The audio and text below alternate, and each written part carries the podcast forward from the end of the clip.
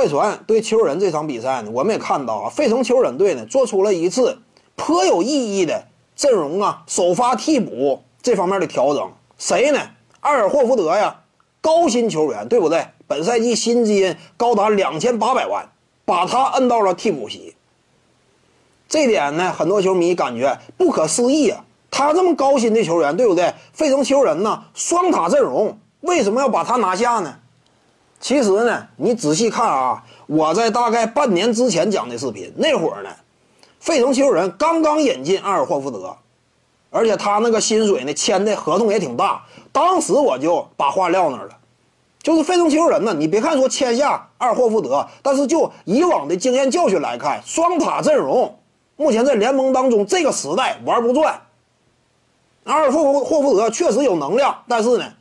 他跟恩比德这对组合呀，还能够超过当年的浓眉哥加考辛斯吗？恐怕超不过吧。浓眉考辛斯都不行，那你说霍福德目前这个年纪跟恩比德搭档组成内线双塔能玩得转吗？恐怕也难。当时我就做出判断，一一开始的阶段，赛季赛季之初那会儿，可能说呢，费城球人的呃给这个霍福德面子，你毕竟是个腕儿，来了之后。薪水也挺高，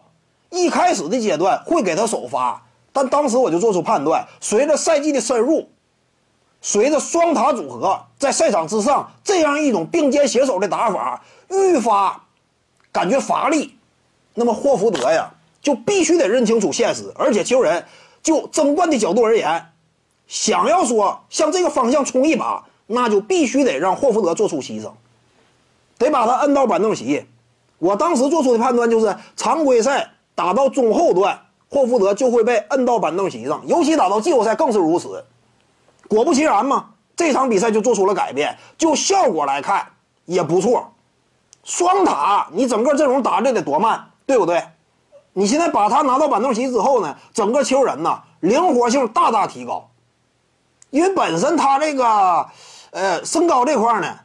就挺高，你下去一个霍福德呀，上来一个啊后卫身高的锋线身高的，整体身高甚至都照样能够压对手一头，所以目前这样一种阵容结构与安排是合理的，非常有可能的，接下来呀，球人就这么打了，霍福德在板凳席上站出来，发挥一下力量。